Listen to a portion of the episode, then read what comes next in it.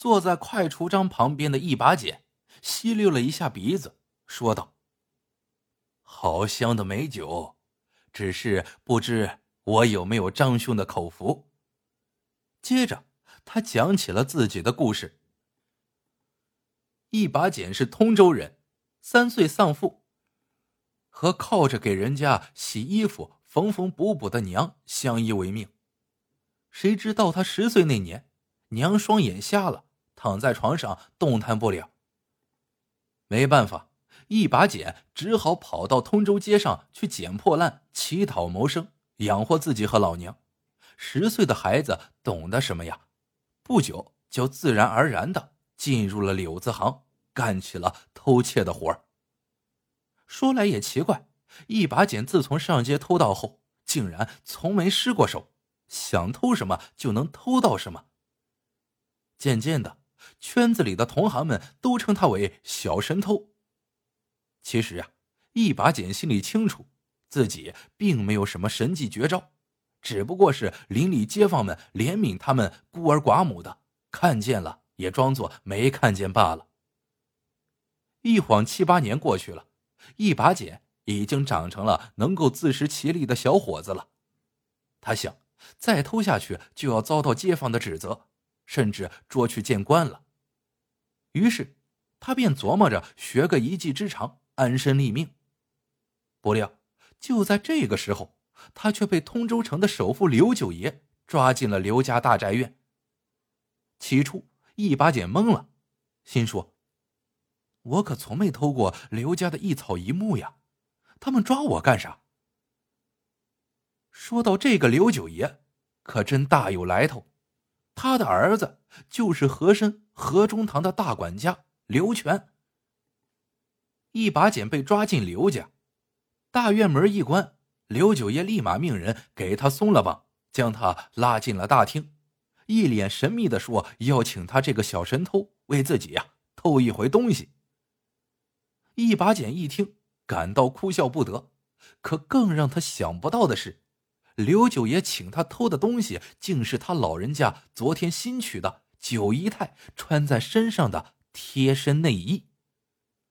刘九爷说：“如果一把剪夜里能够神不知鬼不觉的把内衣偷到手，就赏他白银百两；如果敢不答应，就将他捆了送到县衙，治他个盗窃之罪。”一把剪一听，顿时慌了。他想，自己一旦蹲了大牢。瞎眼老娘呀，就得饿死。无奈之下，他只好答应下来，但他要求得给他一天的踩点时间。刘九爷捋着山羊胡子同意了，而且还亲自领着一把剪在大院里转了一圈，把九姨太住的房间位置指给他看。一把剪越想越觉得这事情煞是古怪。一出了刘家大院，他便找到柳子同行打听。很快弄清楚了事情的来龙去脉。原来这姓刘的老东西年近古稀，却色心未泯。两个月前，他路过一家绒线铺，见到这家铺里有个姑娘，年约十八九岁，姿容俊俏，身材苗条。这个老色鬼呀，顿时迈不动步子了，捋着山羊胡子，盯着姑娘上上下下直打量。姑娘被他看得浑身起鸡皮疙瘩，气得立即上了门板，关了铺子。刘九爷自感丢了面子，恼羞成怒，回到家中，立即托人用重金向绒线铺店主下聘礼，要娶姑娘做他的九姨太。绒线铺店主呀是个贪财之人，当即收下了彩礼，不几日便将如花似玉的女儿硬塞进了花轿。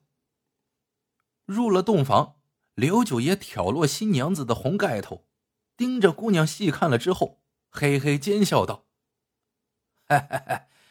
你当初不是不让我看吗？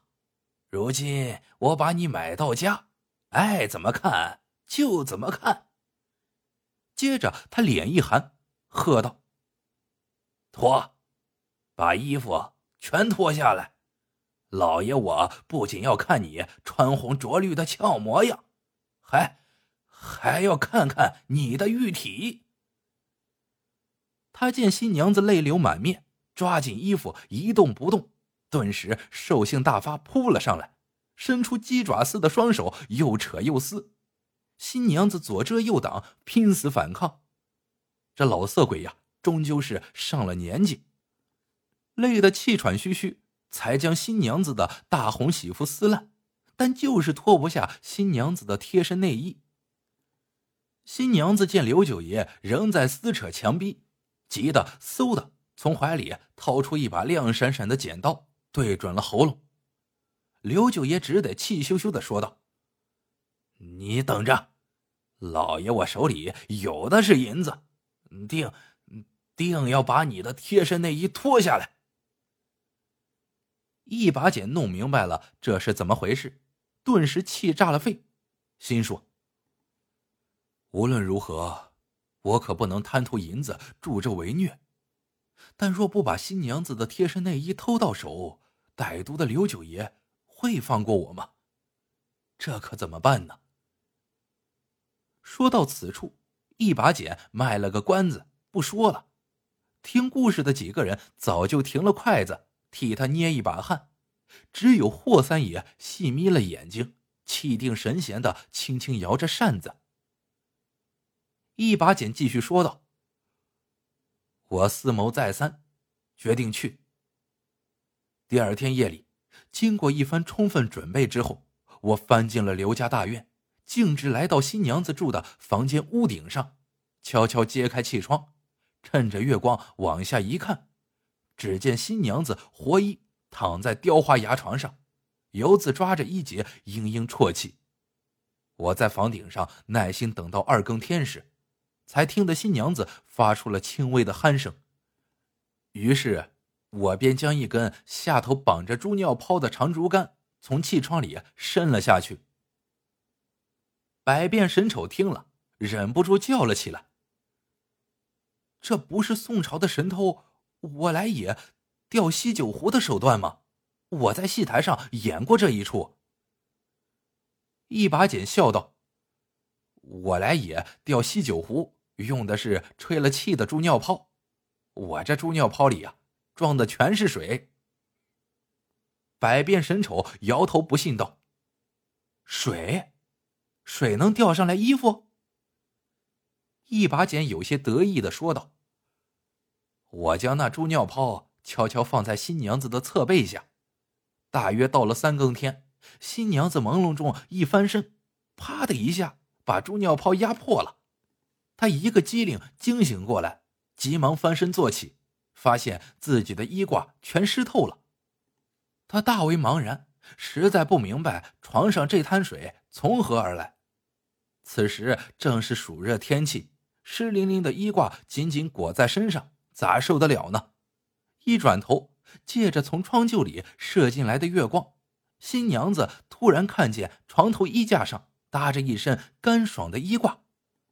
于是他也不及细想，一把抓了过来，钻进蚊帐内，迅速替换下来，然后顺手把那身湿衣褂扔到了床榻下。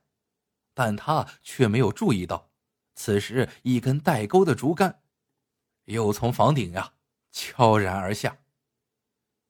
一把剪接着说：“当我拎着新娘子的贴身内衣来到大厅见刘九爷时，天还没亮。”刘九爷见到内衣，可乐坏了。打发我走后，便提着灯笼向新房走去。我当时心里说不出是喜是恨。可是等我吃过早饭，到街上悄悄一打探，心里呀乐开了花。原来刘九爷在去新房的路上，不知怎么的跌了一跤，脑袋撞在了太湖石上，呜呼哀哉了。更让我开心的是。当天夜里，我睡得正香，房门被人推开，月光下，只见刘九爷的那个新娘子竟俏生生的站在我面前。新娘子急切的对我说：“刘全认为他老爹死的蹊跷，正派人来捉小神偷呢。”我大吃一惊，急忙背起老娘和那新娘子，连夜逃出了通州，隐姓埋名来到了京城谋生。自然而然的。刘家新娘子就成了我的妻子，我们俩开了间裁缝铺，小日子过得十分美满。后来，妻子告诉我，那晚刘九爷死后，他怕再受侮辱，就掏出那把防身的剪刀，正要自尽，却被一个从房梁上一跃而下的蒙面人阻拦住了。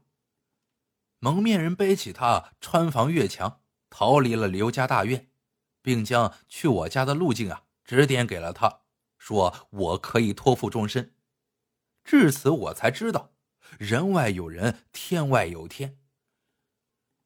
我的一举一动，早就在那从不曾露面的蒙面人掌握之中。我肯定，那该死的刘九爷也一定是被他除掉的。蒙面人就是我的恩人呐。说到此处，一把剪望着霍三爷，眼中含泪道：“为了记住恩人的恩情。”我妻子在裁缝铺前挂了那把剪刀当招牌，我则自称一把剪。霍三爷听到这儿，开口道：“好了，好了，你的故事到此结束最好，就不必节外生枝了。”霍三爷说罢，又转头意味深长的问书生：“十五弟，你看一把剪？”可不可以喝上一杯御酒啊？书生默不作声的点点头，玉壶一倾，又是酒香四溢。